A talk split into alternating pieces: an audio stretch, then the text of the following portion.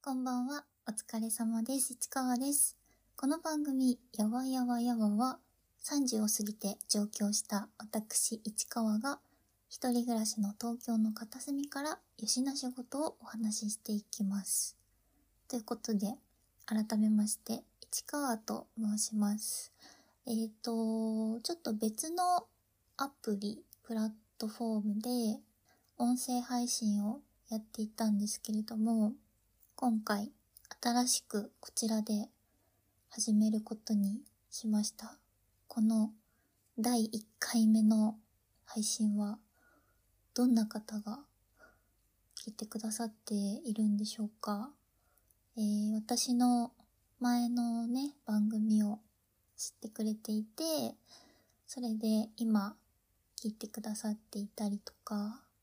もしくは、もしかしたらたまたま見つけて聞いてくださっていたりとか、あと、もしこの番組を私が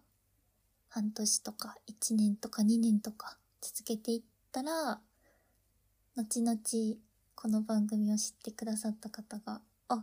じゃあ第1回から聞いてみようって言って、そんな方がもしかしたら今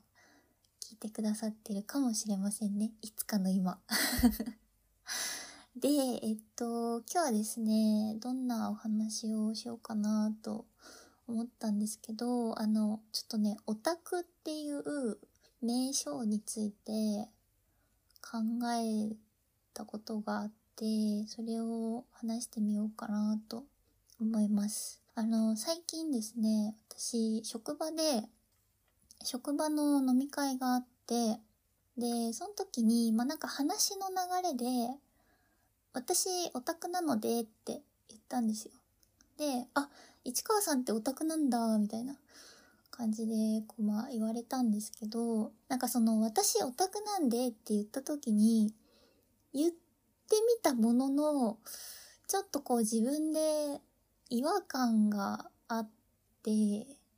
で、私、その前にね、やってた音声配信の番組で、番組タイトルの副題に、オタクの独り言っていうのをつけたり外したりしてたんです。ま最初つけてて、基本的にはつけてはいたんだけど、いや、なんかこう、この番組ってどういう人が喋ってるのかなっていうのが、まあタイトルからでも分かった方がいいだろうと、その時はね、思ったので、まあつけてたんですけど、なんかその前の番組をやってた時も、なんか今、最近の私、オタクかなみたいな感じで、どうなんだろうなと思って、なんか、あの、外してた時期とかも、あの、あるんですね。で、で、また、こう、最近、今の自分、今、えっと、この、えー、令和の、この、2024年の1月ぐらいの自分のことを考えた時に、最近職場でオタクなのでって言ってみたものの、どうなんだろうなって思うとこがあって、で、えっと、まあ、なんだろうな、なんか自分のことを、私、市川はですね、自分で自分のことをオタクっていうことに対して、えっと、間違いとか嘘ではないと思っています。ただ、じゃあなんでこう違和感あるなって思うのかなって思った時に、うーん、まあ、大きく二つあると思ってて、えっ、と、今現在の自分の状態と、えっ、と、私がオタクっていう名称に対して持ってるイメージの相互みたいな、なんかそこのギャップっていうのが一つと、あとは、なんか、オタクっていう名称の取り扱いが、ちょっとこう、多分ここ20年ぐらいの間に、結構変わってきたよねっていうのがあるかなって思ってるんですね。で、うんと私自身のことなんですけど、じゃあ逆に私が自分で自分のことを、あ、私オタクってなんかこう思えてた時って、どうい時かなーって思うと、例えばですね、えっ、と、私、えっ、と、夢女子だったんですよ。夢女で、まあ、夢小説読んでたこととかもあるんですけど、夢小説読んでたりとか、あと乙女ゲームですね。あの、コンシューマーはやったことないんですけど、実は。でも、乙女ゲームアプリに、あの、手を出していて、一時期ね、4つ同時にやってるっていう 寝る前にね、なんか4つ同時に、4つ同時、あ、並行してやってたこととかで、課金もしてたし、そうそう。っていう時期だとか、声優さんにハマって、あの、好きな声優さんの、えっ、ー、と、朗読劇を見に行ったりとか、イベントに行ったりとかしてた頃とか、あと、シチュエーション CD ですね。シチュエーション CD。やっぱり夢女なんで 声優さんとか好きな夢女だったので、シチュエーション CD というですね、コンテンツにすごいハマってた時とか、あとは、あのまあ、いろんな、あのなんていうの、男性キャラが、乙女ゲームじゃないんだけど、男性キャラがいっぱい出てくるタイプのアプリゲームをやっていた時とか、なんか、とある学校でプロデュース科に、えー、転校してみたり、えー、魔法使いたちと約束の、あの、やってみたりとか、あと、えっ、ー、と、とある劇団を、あの、た、立て直そうと頑張ってみたりするみたいな。あそこら辺のゲームやってた時とか、まあまあいろいろあると思うんですけど、なんかそういうものに熱を上げていた時、お金や時間を使っていた時っていうのは、なんか自分で自分のことオタクって確かに思えていたなぁと思うんですけど、で、私、その今挙げたもの以外にも、まあ好きなものっていろいろあって、例えばまあ漫画も好きだし、まあアニメもそんなにめちゃくちゃ見るってわけじゃないけど、でも好きなアニメ作品とかも、まああるんですね。例えば、えっ、と、トリガーとか、あの、京都アニメーション、京アニの、えー、作品、アニメ作品好きだったりとか、っていうのもあるし、あとね、音楽が好きなんですね。私は。まあ、聞くのも、歌うのも好きなんですけど、でも、いろんな、あの、バンドが好きだったり、アーティストが好きだったり、で、ライブとかコンサートにもたりとか、ここ1、2年だと、またなんか久しぶりにクラシックも行ってみたりして、それもすごい楽しかったし、えっ、ー、と、大学生の時に軽音楽部に入っていったんですけど、そこら辺から、結構高校生ぐらいからかな、バンド好きになったの。中、一番最初中学かな中学生の頃とか。で、音楽が好きだったりとか、ま、他にもエンタメはいろいろ好きで見に行ったりとかもしてるんですけど、で、なんかね、例えば、うん、これはまあ本当に個人的な感覚なんですけど、音楽の文脈であんまりオタクっていう言葉あんまり使わないかもって思って。例えば、なんだろうな、すごいメタル好きな人がいたとして、メタルオタクとか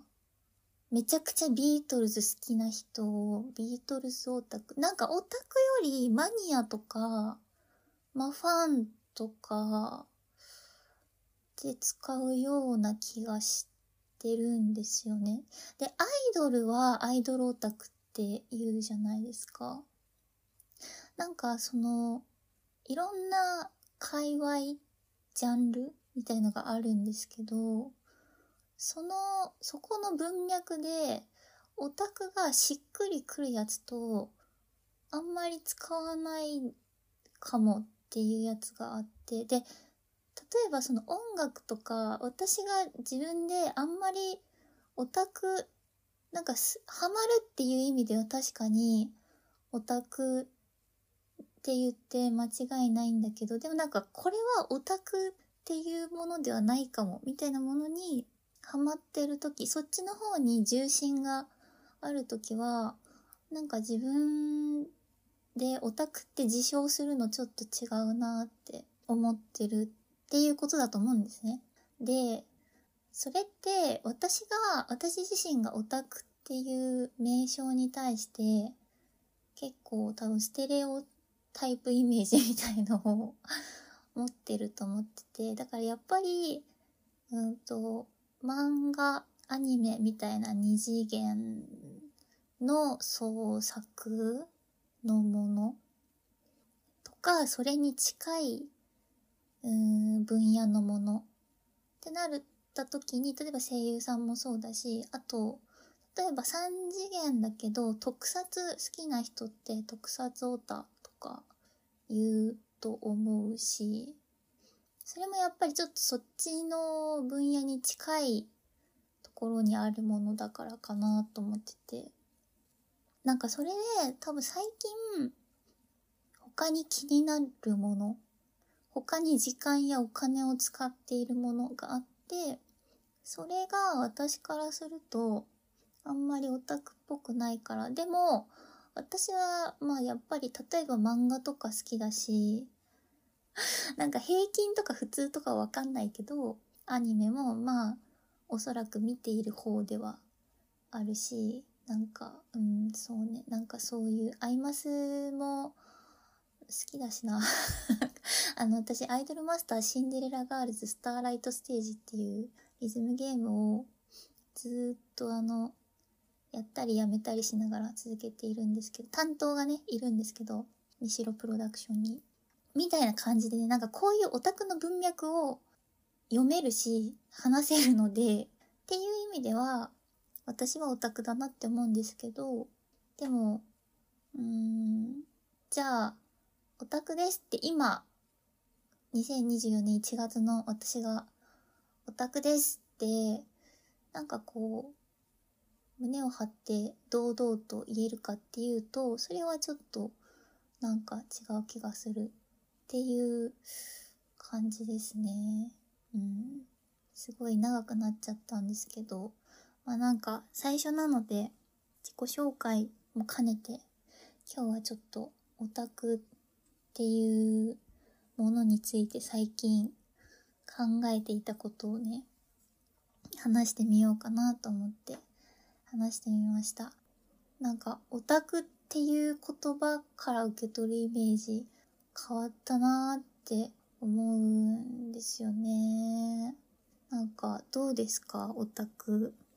私はなんかそんな感じで最近、オタクとですね、あと、推しですね。推しもね、なんか最近ね、使うの難しいなって思ってて、なんだろう、使いたくないのかなうん。なんか推しに関する話も、またいつかできたらいいですね。それもちょっといろいろ話しそうですね。ということで、今回のお話はここら辺にしておきたいと思います。なんか意外とすごい話してしまった やっぱりなんか、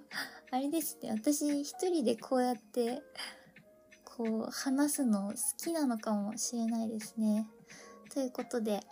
ここまで聞いてくださってどうもありがとうございました。よければまた次回の配信でお会いしましょう。それでは、